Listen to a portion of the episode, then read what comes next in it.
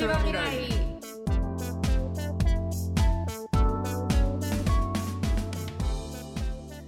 え、インスタライブ毎日やってんの？そうなの。なんか本当にさ、選挙前の激動が半端なくない？ごめん、ちょっと、俺もう最近キャッチアップするの諦めた。あの、カニエっていうかさ、カニエがケンタッキー州で、トランプとバイデンより上だったみたいな。違う？いや、それは多分、それは巨峰じゃないかな。でもカそんなはずはニエがすごい喜んでたよ。うーん。まあいいや。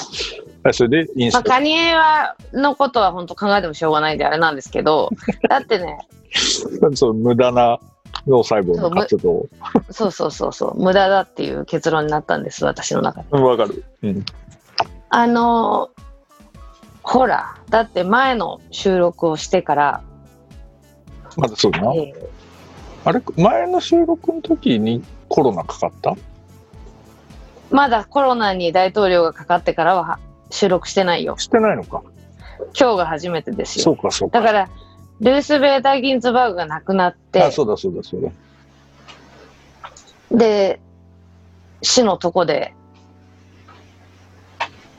私は、違うわ、ごめんね。えっ、と、死のとこで、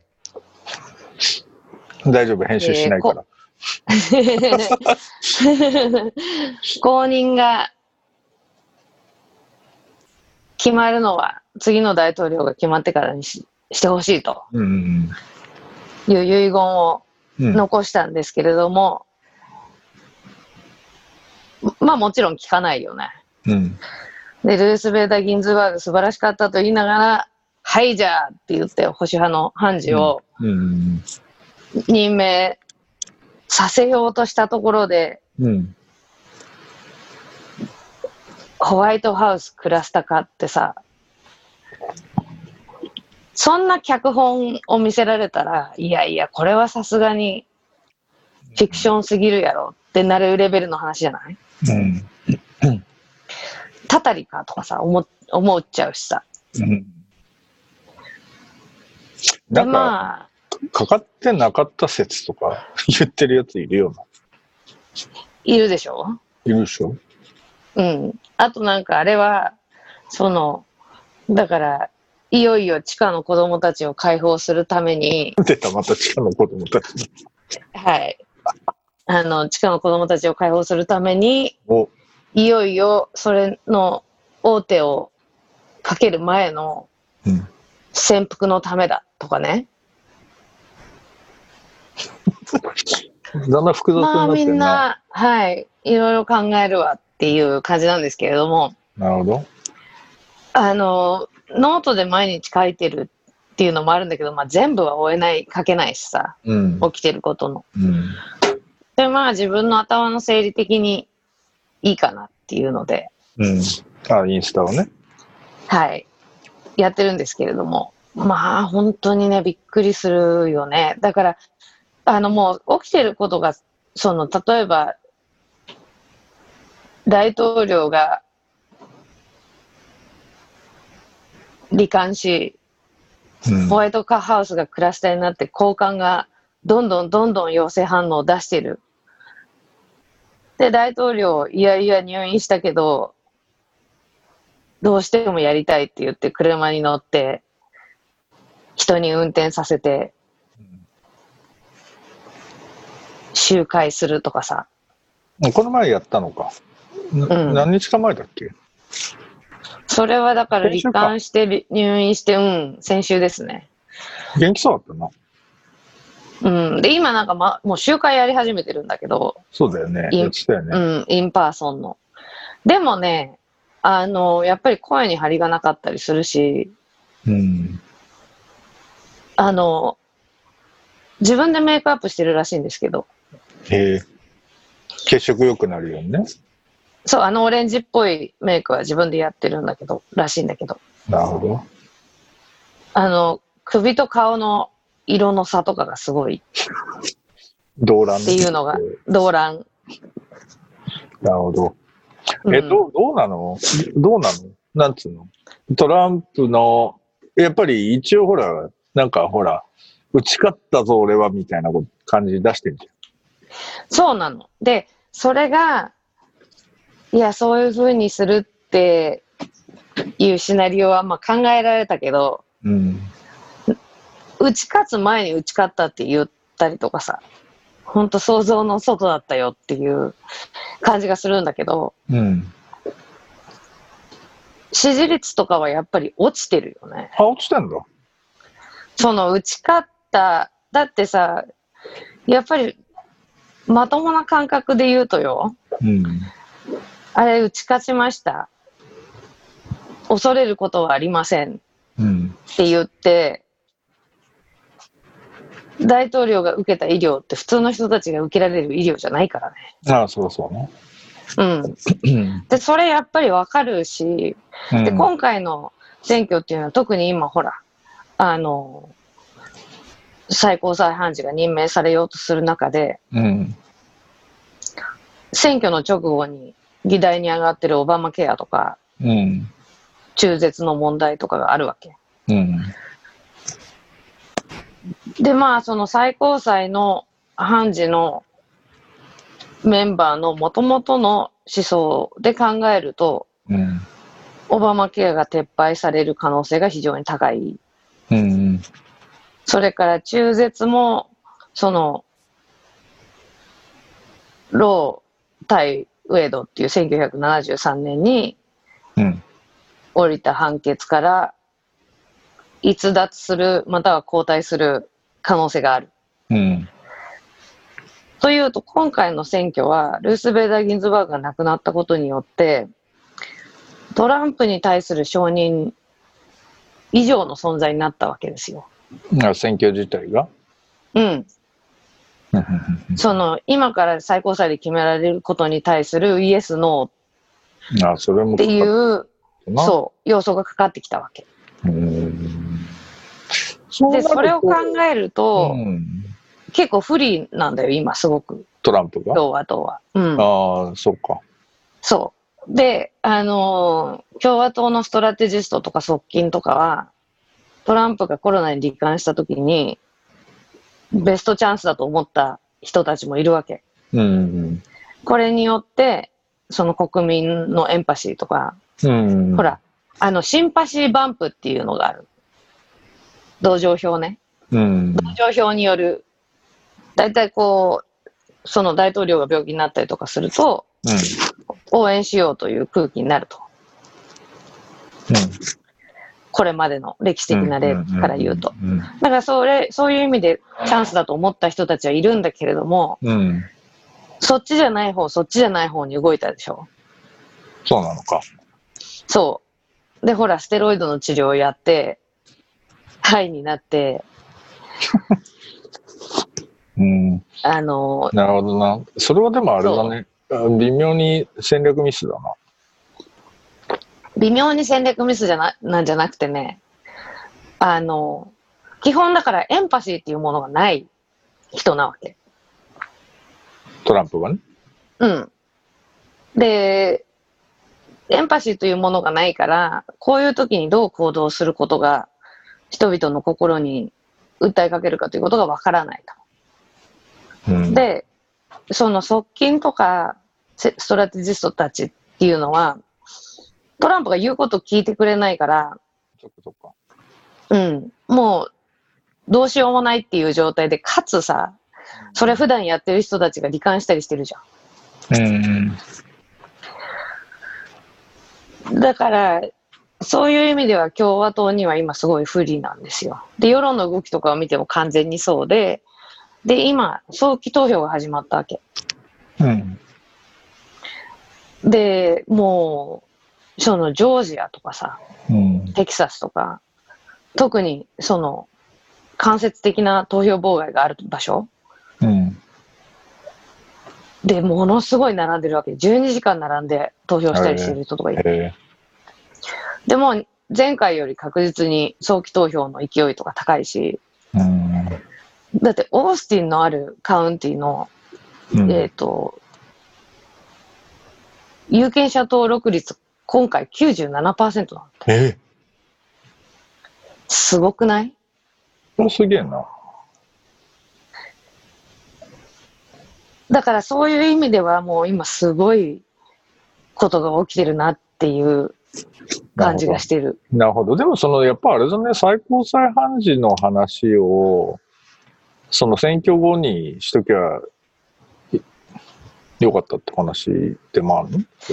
あのね、あのね、これはだから、えっ、と、その、ローあローバーサスウェイド、うん。その中絶の権利っていうのは1973年に確定してるんだけど、80年代ぐらいからものすごいその保守派のグラスルーツ運動みたいなのがずーっと地道に行われてるわけ。うん。うんうんで、やっぱりそのクリスチャンとか、えっ、と、福音派とか、うん。うん。その、もうシングルイシューのうんうん。有権者がたくさんいるわけですよ。うんうんで、まあ民主党に一つ言えることは、そのまあ、そういう間も、最高裁の判事の人事っていうことに対してそんなに重きを置いてこなかったんだよね。うん。うん。でも共和党はすっごいずっと地道にやってるわけ。で、オバマの2期目の時にできた空席をね、うん。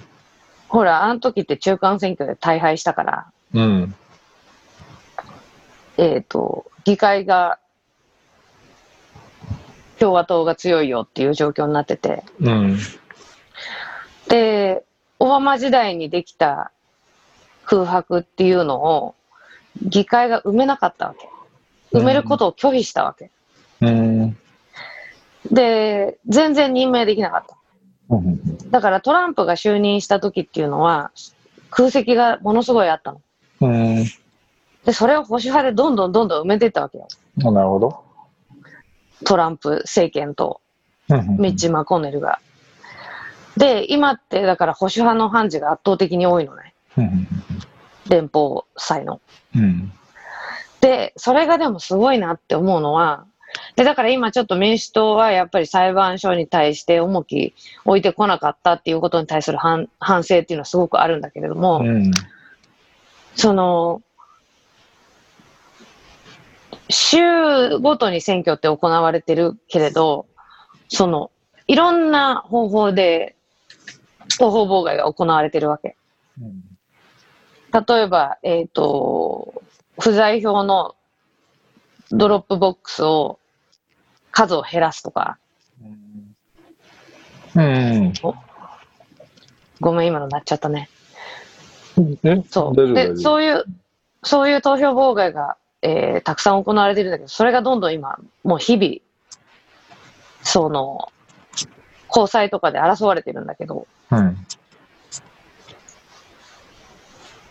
あれだけせっせと300人近くの判事を任命した割には、うん。やっぱり結構、その法的にはアウトっていうことになることが多くて、もう毎日今、へ民主党が勝利を重ねてるわけ、裁判所で。そう。でそれだからも、のすなるほどな。それだから、保守派の判事なんだけど、まあ言うてもな、法律だからな、法律。だからなっていうところでな、ちょっとそそこまでトランプの言うことちょっと聞けねえかな、みたいな話が。う。そうなのよ。な。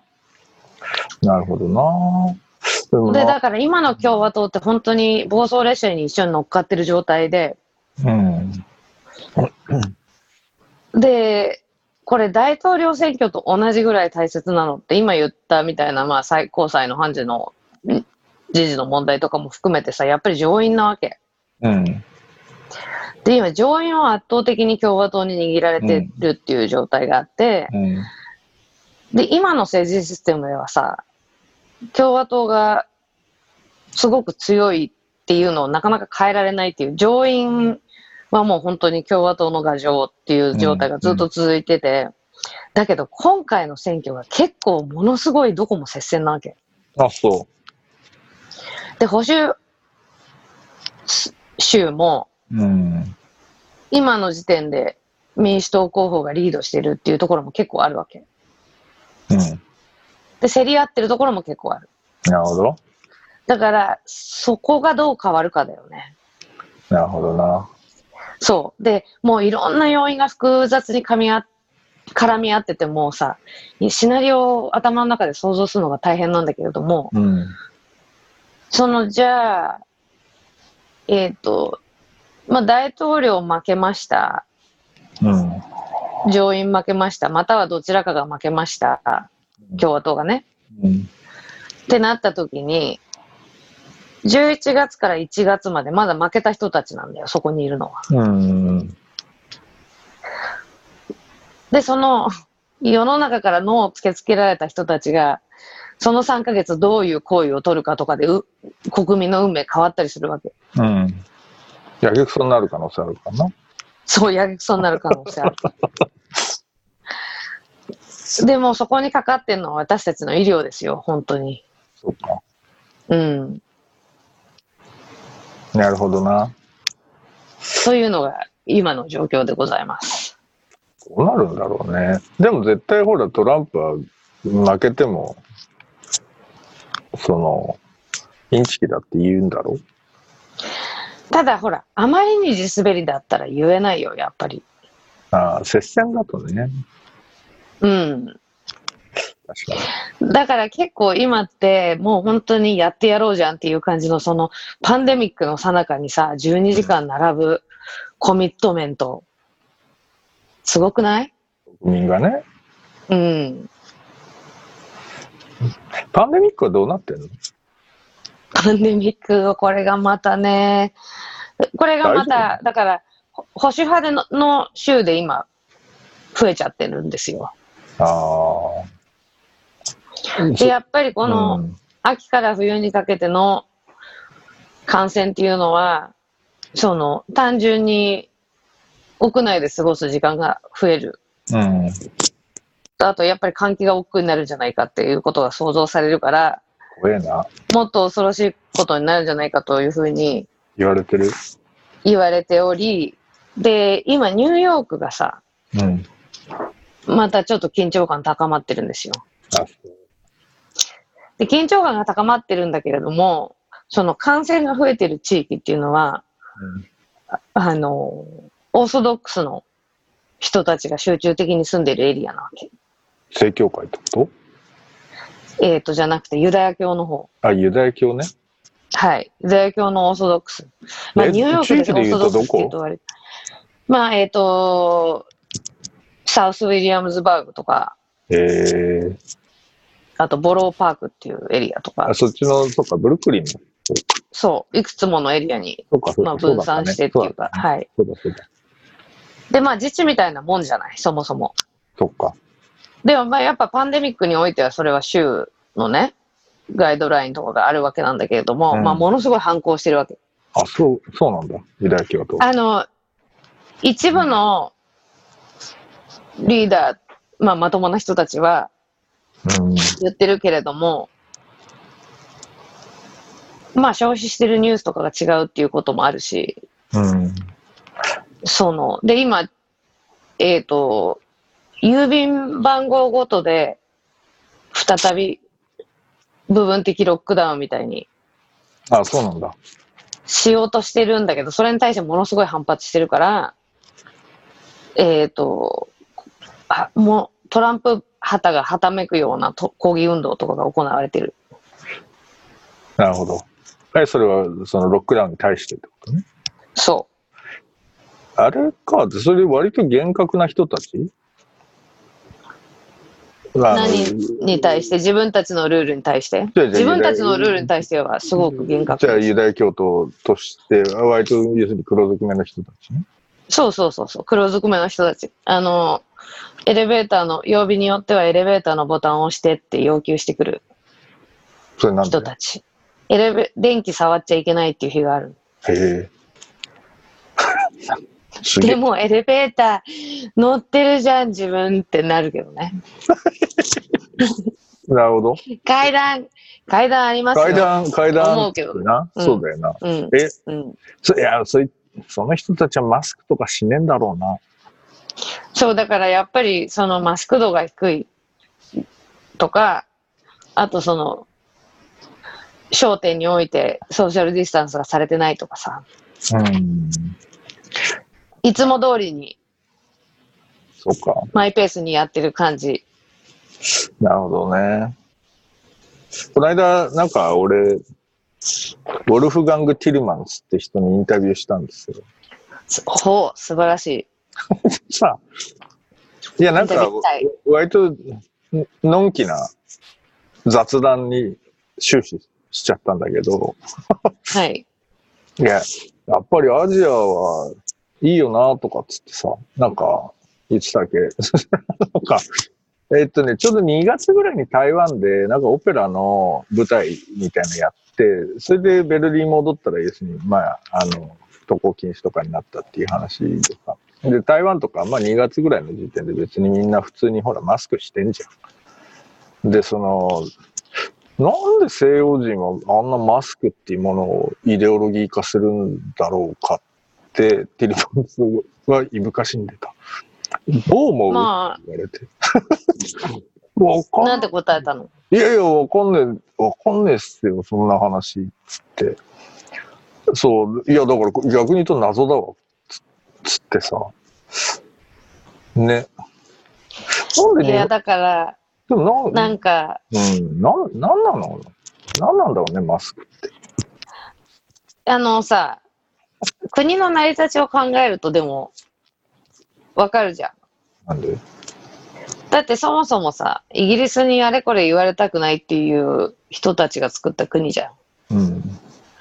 で、アメリカを複雑にしてる要因ってそこにすごく根っこがあって、うん。例えば自衛権とかもそうなわけじゃん。うん。まあ銃を持つ権利ってことだけどさ。うん。で、とか、あと、その、オバマケア憎しみたいなのもそうだよ。政府にあれこれ言われたくない。うん。まあまあ、それはな。うん。首、自分の首を絞められることになっても、そこの自由っていう、こう、マイチョイスっていうさ。で、これってね、すごい複雑な話、複雑っていうか根が深いので、うん。えっ、と、アメリカが一番プログレッシブだった、あ、この話前にもインスタライブでちょっとしたかもしれないけど、うん。アメリカが一番プログレッシブだった時って60年代後半うん。うん。だったっていう話で、うん。で、そっから変わっていくのは、まあ、レーガン時代が、うん。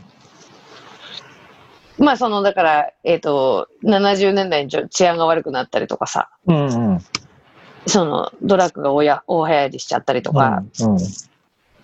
あと、まあだから、その、なんていうのかな、都会から白人フライトっていう、ホワイトフライトっていうさ、その郊外に白人が出ていくっていう。うん。で、それとともにこう結構、い都会の治安が悪くなって、で、まあそこから、そう、インナーシテうん。ィ。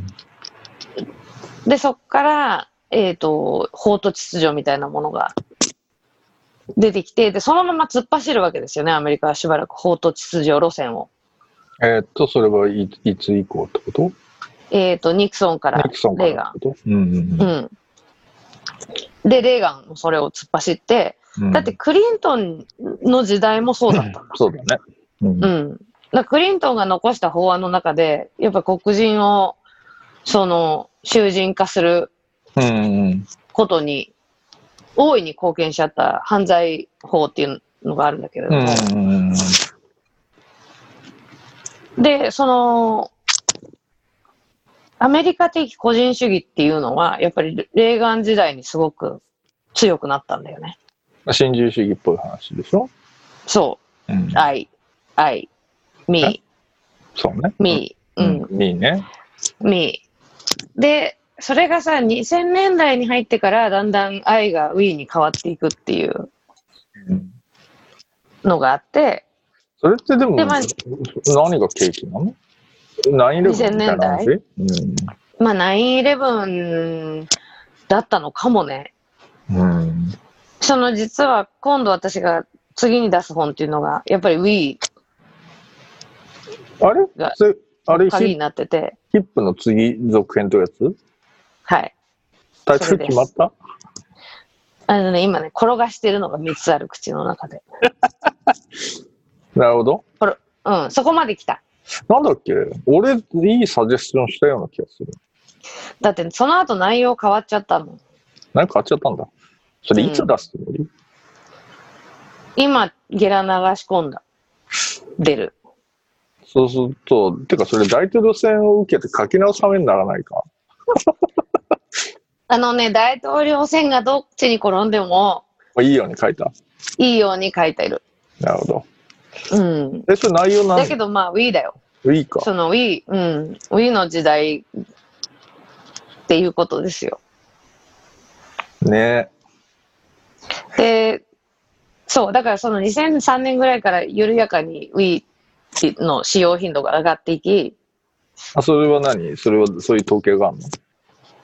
そうそうそうそう、あの Google とかであの印刷物とかに使われてる、あ、そっかそっか。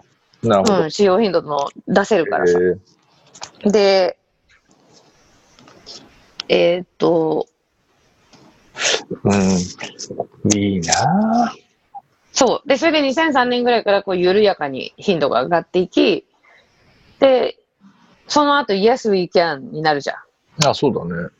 懐かしいね。もはや。オバマのさ。うん。そう。で、そっから、でもトランプ時代が始まってからなんですよ、いよいよ。やっぱり。だってそれまではミレニアルっていうのは、割と自己中な人たちっていう、うん。ミー世代って言われてたから、そうだね。うん。で、トランプ時代になったらミー世代がものすごい Wii になったっていう。え、それは一種の天候があったってこと？それともそもそもそうだったっていうこと？まあだからそもそも自己中世代って言ってた、言われてきたことすら本当なのかなっていう気はするけどね。そうだよな。なんかそれはそんな感じするね。うん。ただなんかその、連帯みたいなことは Z 世代の方がうまいみたいな話はうん。あるよね。うん。そっか。え、Z 世代になると Wii になるみたいな感じ？そういう、いや、でも。ね、あの、やっぱり、そのトランプ以降の、だから、2016年から2020年を引っ張ったのはやっぱりミレニアルだからね。まあそうか。うん。なるほどねそ。の社会運動っていう意味で言うと。まあそうかそうかそうかそうか。うん。なるほどね。この間なんか俺、地方行ってさ、静岡の方行ってさ、うん。なんか、地銀の元頭取とかさ、なんか地元の有力者とこ懇談しながら飯食うっていう謎の会に呼ばれて、そういう時とかニットキャップとか被るの？あのね、その時はニットキャップかぶってなかったけど、まあ別に T シャツです。でも俺もよく知らなくてさ、なんか、わなんか、ちょなんかトークイベントみたいなのかなとかって思って行ったらそんなだったんで、まあいいんだけど、すごいね。いやいや、意思の疎通ができてないね、国庁舎。いやいや、それは、いや、それは、えーっと、俺が多分、ちゃんとメールを読んでないってことだと思うんですけど、あるある、あるある。それ。は、それとして別にここで問題化していただかなくて 結構なので、あの、話の続きをしますと、なんだっけ？いや、普通にあれですよとかって言ってさ、あのー今の若い世代は社会意識が強いんですよ、みたいな話ってさ、ししたわけ？そしたら、えー？みたいな。分かってえないでしょ、ー？全みたい然。な。分かってないでしょ、全そうな。そうなの、うんみたいな驚き方をされて、その驚き方にビビるわこっちはってなったんだけど、まあそんなもんか。だってさ、そういうことに気づいてたら、こういう政策になんないよ。ね、それ、てか別に日本だって、そう、そういう感じはあるじゃない？その、どういう感じ ?We、We の感じ？ウィー、ウィー、ウィーつうか、まあまあまあ、ウィーだな。ウィーつうか、まあまあでも、社会変えていこう感はすごい感じるよね、今だし、やっぱり、なんていうの、その、その会社選ぶときとかでもさ、本当に意識高い子らいるじゃない。うん。なんで、あ、そりゃそうだよなっっていうふうに思うしさ。ていうか。なんかそのね、でも意識高いっていうとさ、それ結構その言い方考えた方がいいなって思ってて、その意識高いっていうのは、いわゆる特権みたいな言い方じゃんね。なんか、その、できる余裕があるっていうさ、社会に対する、その、気を配る余裕があるみたいな印象ないですか？うーん。で、なんか私はね、うん。今の若い子たちは意識が高いっていうよりかは危機感がちゃんとあるっていうことだと思ってるわけ。まあまあなるほどね。言い方としてそう。うん。いやいやだからこのおじいちゃんたちが残していく世の中が自分たちをちゃんと自分たちが健やかに暮らせる場所じゃなくなるんじゃないかっていうことをちゃんと分かってるっていうことだと思うわけ。まあそれは間違いないな。そうそうそう。いやだからあの正しい意味で意識が高いって意味で意識が高いって言ったらね。あの、うん。もち、そうだね。意識高い、いわゆる意識高いっていうのではなくて、ちゃんとうん。高い意識を、まあ別に高い意識持ってるって、まああまりいい言葉じゃないな、どっちにしろな。まずそういう危機感はあるんですよ。危機感期間はある。あるある。だからまああ、そう、だから俺、どこ行っても楽しくなさそうだしな、みたいなこともあるしさ、普通に。そうの、ん。うん。楽しくなさそうっていうか、なんていうの。うん。意味意味あんだっけみたいなことはいっぱいあるしさ。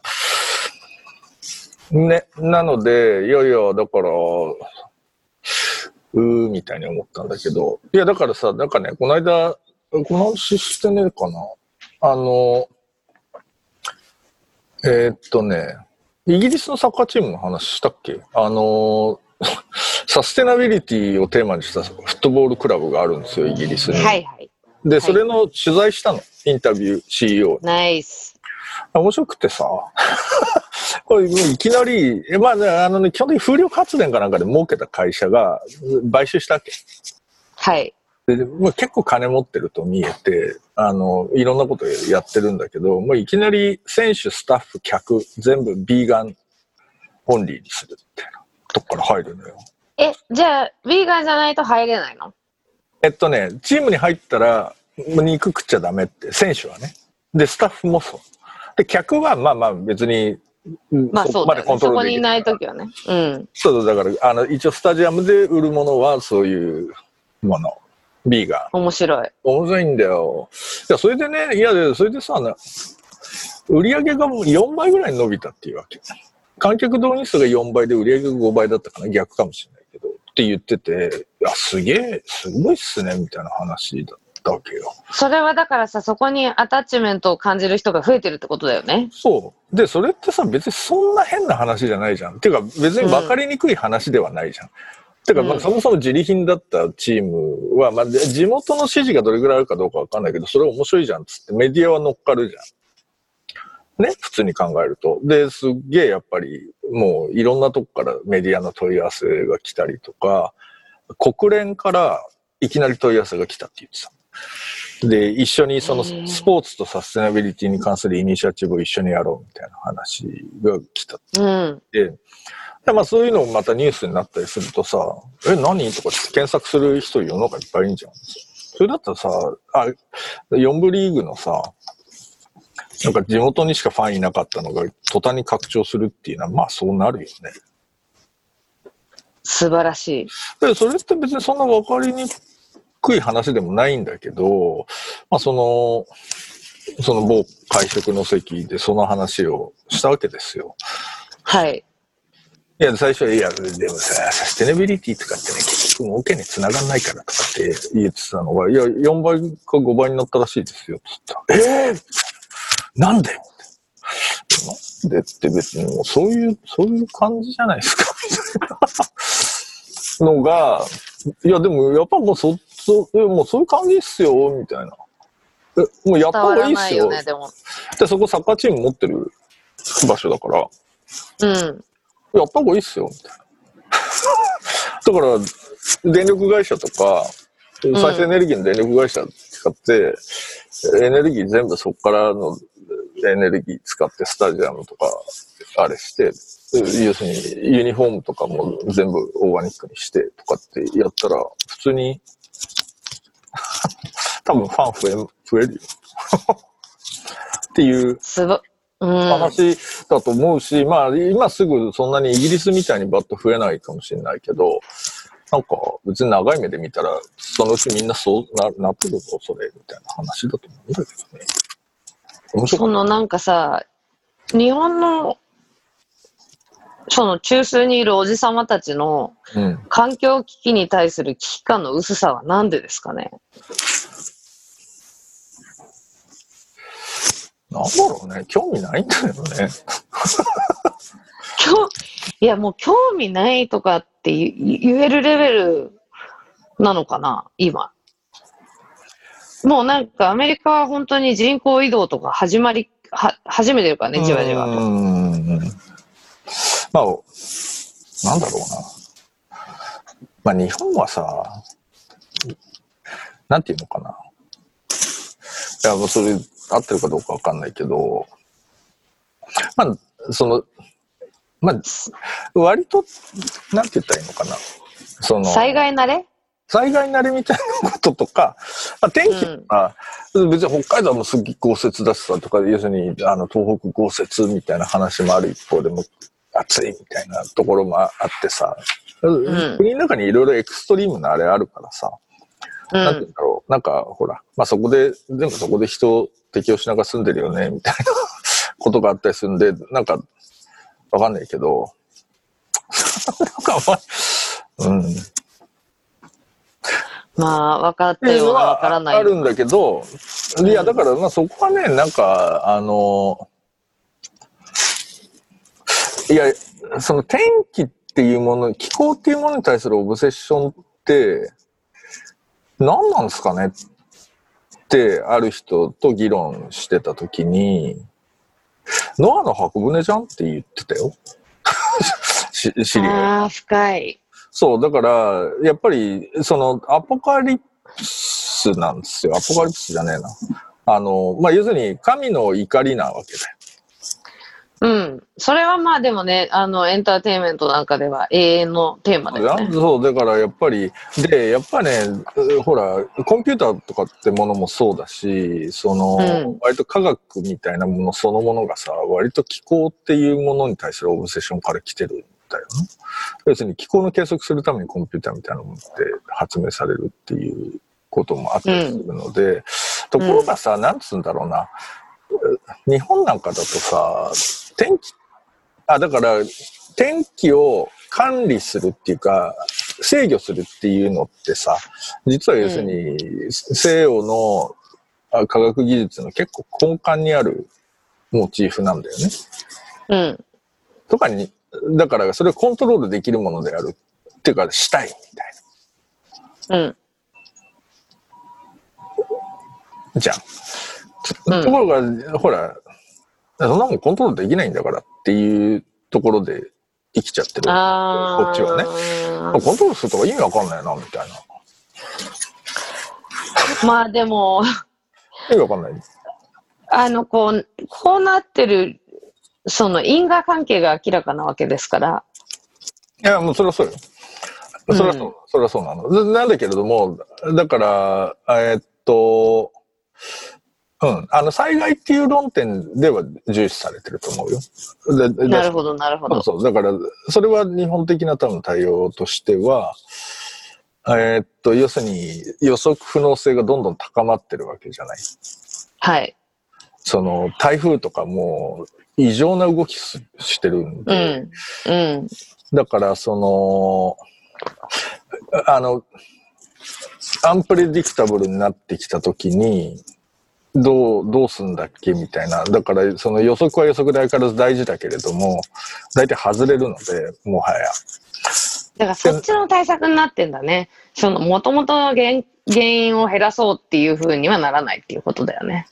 うん、でも多分、うんとね、お欧米もどっかからそ、そっちになってるよ。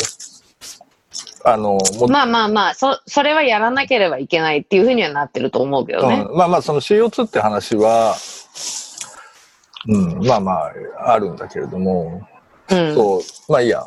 そう、この話ちょっと続きしていい？一回ここで切ろうかな。だいたい30分ぐらい経っちゃった。じゃあ40分ぐらい喋ってると。とりあえず一回切ります。え、そんな終わりでいいの？いいよ。?OK。じゃあ、若さんがいいって言うんであれば。はい。はい。というわけで、はい。また来週。また来週。来週じゃねえからな。2週間に1回だからね。続きは2週間後。っていう。はい。バイバイ。はい。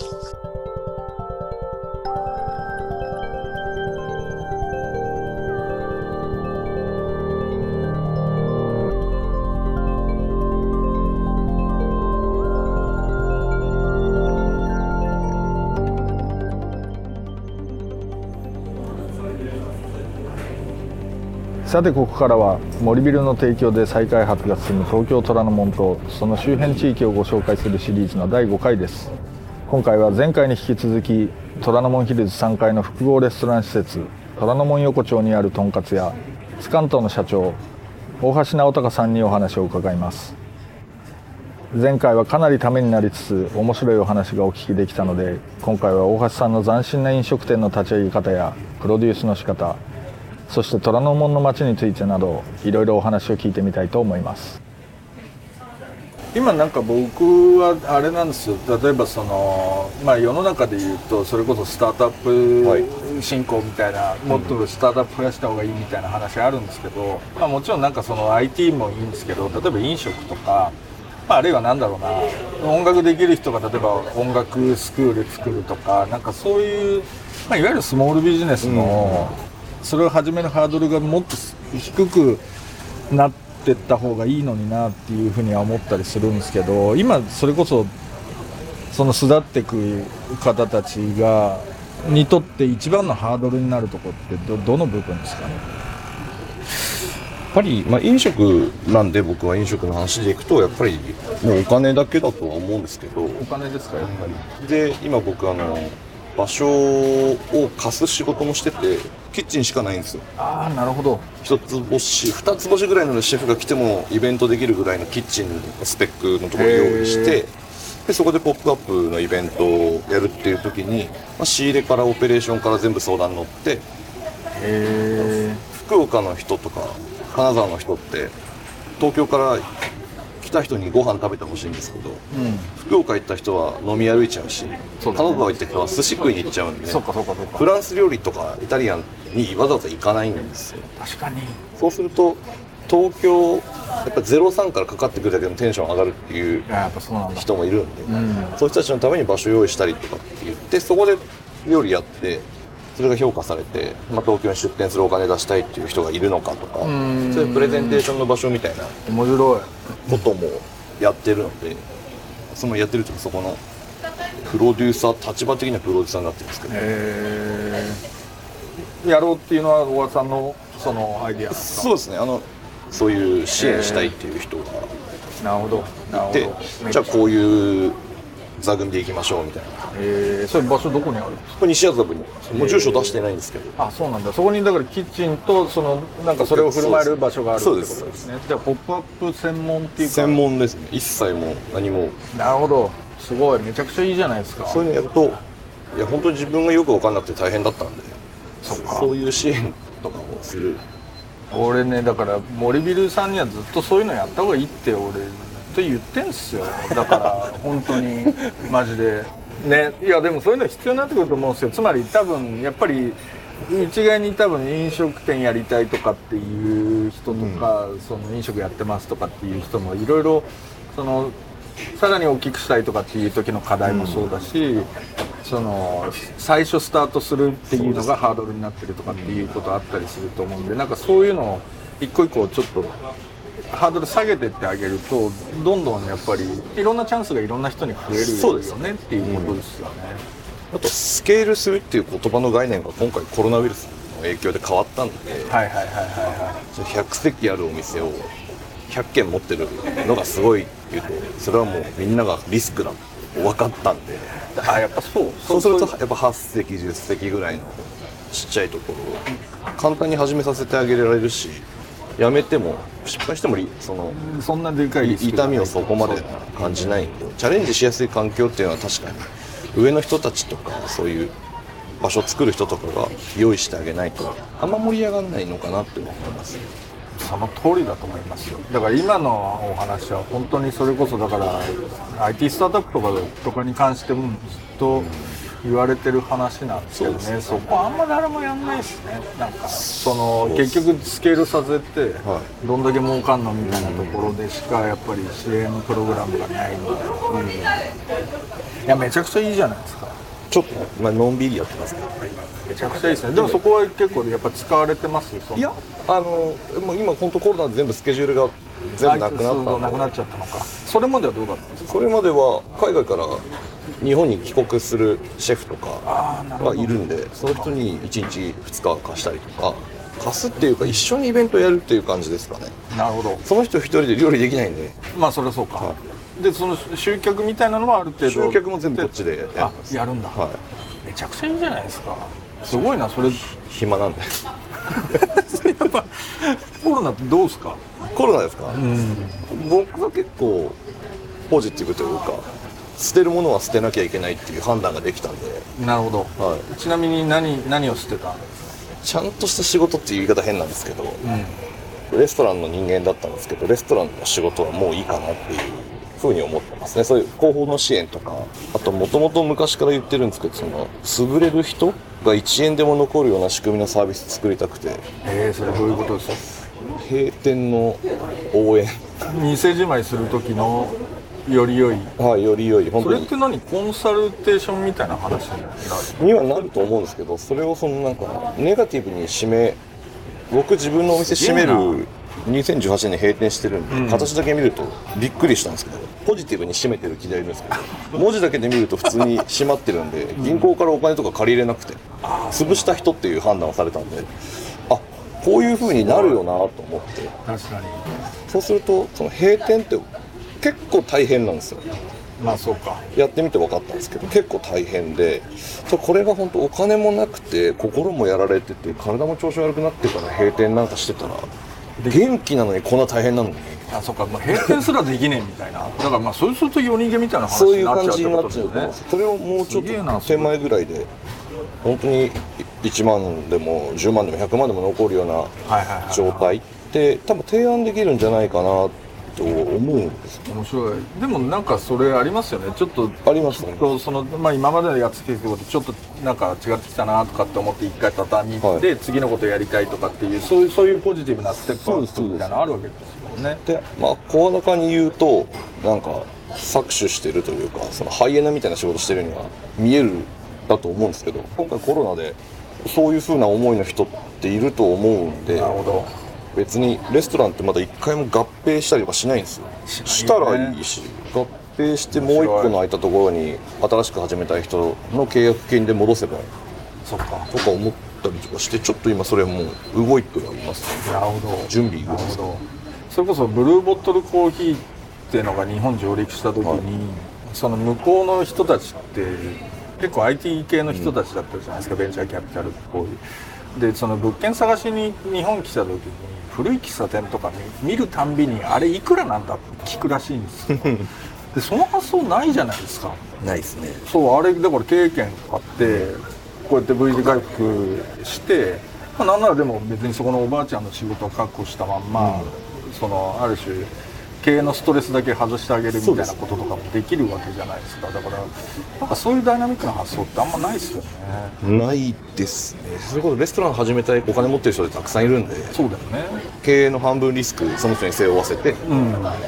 一旦現金ちょっと入るとか。そうだよね。そういうこともできないことじゃない？そうっすよね。でもなんかそういう発想ってどこである種み身につけたというか身につくもんでもないのかもしれないけどどななんかきっかけありますか？読むの好きなんで。え？本読むの好きあなんで。マジですか？そうそういうのとか。えー、何の本ですか？それは経営っ経ぽい。営っぽいやつばっかり読んでます。なるほどなるほど。まあそうすると昔から本読むの週に3冊は大体。マジですか？はい。まあそうするとなんか飲食は遅れてんなみたいな感じがやっぱしてきちゃうんですかね。まあまあ遅れてるって思ったことはないんですけど、まあこういうもんだなっていう。ああそっかそっかそっかそっか。でも変えられるぞっていう。いやいや変える気もないですうん自分だけその同じ流れで動かなきゃいいだけなんでなるほど。変えてやろうっていうここと言われるとちょっと引いちゃうじゃないですか。そう今そう言って自分で世界変えますとか言っちゃうやついっぱいいるんですよここまでそこまで怖いこと言えない。まあでもとはいえでもやっぱりそれってほら後に来る人たちのために道引いてあげるみたいな話でもあるんじゃないですかまあ、そういうふうに結果なればいいかなぐらい、ねなるほどすげえめっちゃいい話じゃないですか。これみんな世の中のなんかそういうスタートっぽい人とかみんな聞いた方がいい話。いやいい話いい話だな。本当にちょっとその虎ノ門っていうエリアとその横,、横丁の女子多いですねここ女子めちゃくちゃ多いですね。ね。ずっと女子です。マジですか？超楽しいです。いいな。超超楽しい。しかも結構ムーディーな感じの女子多くない？ですかそうなんです。これあれどういう人たちなんですか？どういう人たち OL さんみたい OL さん、ま、そのま昼と夜は全くやっぱりあ違うんですね。その属性が変わるっていうのも面白い場所だなと思うし。えー。ちなみに昼間はどういう方ですか？昼間はもう完全にこの辺で働いてる方。それでも女子多いですか？それでもちょっと女子多いですよね。ランチタイムとかでもそうですか、うん。なるほど。それで夜はもうちょっとこの辺の人たちじゃない雰囲気になるわけですねそうですね本当に。中目とか恵比寿で飲んでたような人たちなイメージがあります。面白い。なんか虎ノ門っていうエリアに関してはなんかゆ別にゆゆかりとかは全くない？ないですね。でなんかももともと持ってたイメージみたいなのってあります？人がいないいないですよね。人がいないっていうのがやっぱりイメージがありますね。それでもそこにわざわざ出してもいいかなと思ったのは何が理由だったまあこういうコンセプトコンセプチュアルなその仕組みですからね。今回のその横丁っていうのは、ん。なのでその中の一個で面白そうだなっていう、ん。なるほど。いやもうまだ僕ちもとんかつ屋になって3ヶ月経ってないのでオープンしてから3ヶ月経ってないからそんなとんかつがどうこうというほどのレベルではないんですけど、20何件もある中の1個として、まあ、盛り上げられたらいいかなみたいな感じですね、なるほど。なるほど。今後でもそれこそ最初にお店ちょっとこう増やしていくっていう風なアイデアでいうと基本的には東京でやられるんですか？いや東京をやらない予定で地方というか。地方大きい地方の都市、なるほど。僕去年本当半年ぐらい海外にいたので仕事でいろいろ飛ばせていただいていろんなところ行ってきたんですけど移動するって楽しいじゃないですか。その、いろんな刺激があるんで、まあ、今いるスタッフとかをその仕事としてそのあ動岡だったり札幌だったりとかで移動することでまた彼らにとっていい刺激になればいいかなと思うんで、はいはいまあ、その補助じゃないけどなるほまあモチベーションとか持ってやってくれると思う。ん。でそれはそれでやりたいことかなっていう。なるほどなるほど。なるほどそう札幌とかはい。福岡とかだとまだ、まあ、そもそも母数がそれなりにあるからあのビジネスは読めるのかもしれないですけど、まあ、やっぱりちょっと場所が変わったりするとなんかその価値提案の仕方みたいなことが変そうですねわったりとか同じことはやれないと思うので、やっぱりその場所例えば今うちだとなんかすごいインスタです。すごいカツ丼ばっかり上がってくるんですようちの。うん。食べログもカツ丼ばっかり上がってくるんですけどなるほど。僕たちは一回も発信したことがないんですよ、なるほど。はい、誰かが勝手にどんどんなってなってったんですよ。そしたらそれそれだけ切り取って地方の場合は。なるほどなるほど人に頼る仕事するとちょっと大変なんで、うんパーソナリティベースでやるとその人に会いたいっていうお店が多分今コロナのおかげで一番強い仕組みなのは分かるんですけど、本店っていう形にここがなるかわからないですけど、ここがメインとしたらそこからコンテンツだけ切り取ってちっちゃいお店っていうイメージですね。なるほど。じゃあまあ基本的にはすまあでも最初からそのすげえ儲けなきゃいけないとかそういうプレッシャーもそんなにはないわけですよね。ですね。まあ基本的にうまくその利益を生みながら回っていけばいいみんなうちに入った時点でみんななんか楽しく生きていけばいいかなそうかそうかそうかそうかいやでもなんか結構その「ポップアップって概念はやっぱり有効になってきてるんじゃないかって気もしててそのねっていうかやっぱりなんかまあ一個の不動産に縛られてる理由が本当にあるのかっていうのは特にね腕一本でやれるわけじゃないですか、まあ、もちろん設備は必要ですけど。福岡のお店僕も物件ちょっと見てるんですけど、はい。福岡のお店はフードトラック1個買って2人はスタッフ2人雇って半年ぐらい経ったら2人雇ってそいつらを九州中をずっと回ってるっていう。なるほどね。めっちゃいいじゃないですかそれ。で地元みんななんか有名な豚いるんでみんな連絡くれるんですよ。うちの豚使ってくださいみたいなじゃあ行った先々行った先々であげてしかもみんなにフェアだもんね。ですごい。めっちゃいいじゃないですかそれ。そんなやり方あんだ。いやそれすげえすごいっすね。めっちゃいいっすね。ねそういったとこたまにしか来ないからちょっとあ行くべって感じになりますよね。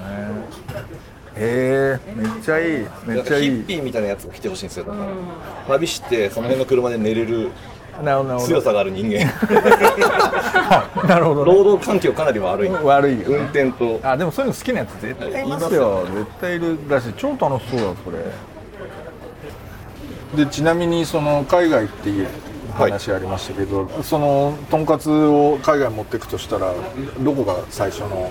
本当はニューヨークに9月にオープンするはずだったんあそうなんですか。でめちゃめちゃ今年はノリノリな予定だったんです そうですよね、はい、バッチリやられたんで、そうなんだ。はい、建物建てる話からニューヨークの方がなくなっちゃったんで。あなんか新しくできる物件に入るっていう話だったんですね。なるほど。えそれは白紙ですか？白紙になりましたね。うーんそれはちょっと痛いですね。痛いっすね。言いたかったんですけどね。ね。ニューヨークと虎ノ門にしか店舗ないんですけどって言いたかった って言いたかったの言いたかった、かっこいいもんね。はい、めちゃくちゃかっこいいですなど。どの辺ですか？ニューヨーク。双方で物件も見てきたんですけど物件っていうか場所も見てきたんですけど、それ何人ぐらいで回せるんですか？それは3人ぐらいですかね。えー、客数席はどれぐらいの？まあ、フードコートみたいなところの3つのコンテンツを日本から持ってくる。ああそういう話だった。のの？その3つを選んでくださいなんで。1個自分のコンテンツ入れて。っなるほど。そういう手が。ていうふうに思ってまなるほどなるほど。面白い。そっか。でもこ海外は行きたいですよねやっぱねそう。すそうですね。2022とかを目指してみたいな話で戻ってきてはいるんで。あなるほど。はい。そうか。仕事とか。なるほどまたちょっと今は日本で頑張りたいです。なるほど。わかりました。そうちょっと結構今日はないろいろいい話お伺いできてちょっとまたなんか機会あったらぜぜひぜひ。ひお話聞きたいですね。よろしくお願いします。いやこの人たちにもうちょっとき厳しく指導していただいて。温か温かい目で。いや本当にありがとうございます。はいすいません。はい、というわけで本日はとんかつ屋つかんとの社長大橋直隆さんにお話をお伺いいたしました。ありがとうござい。ます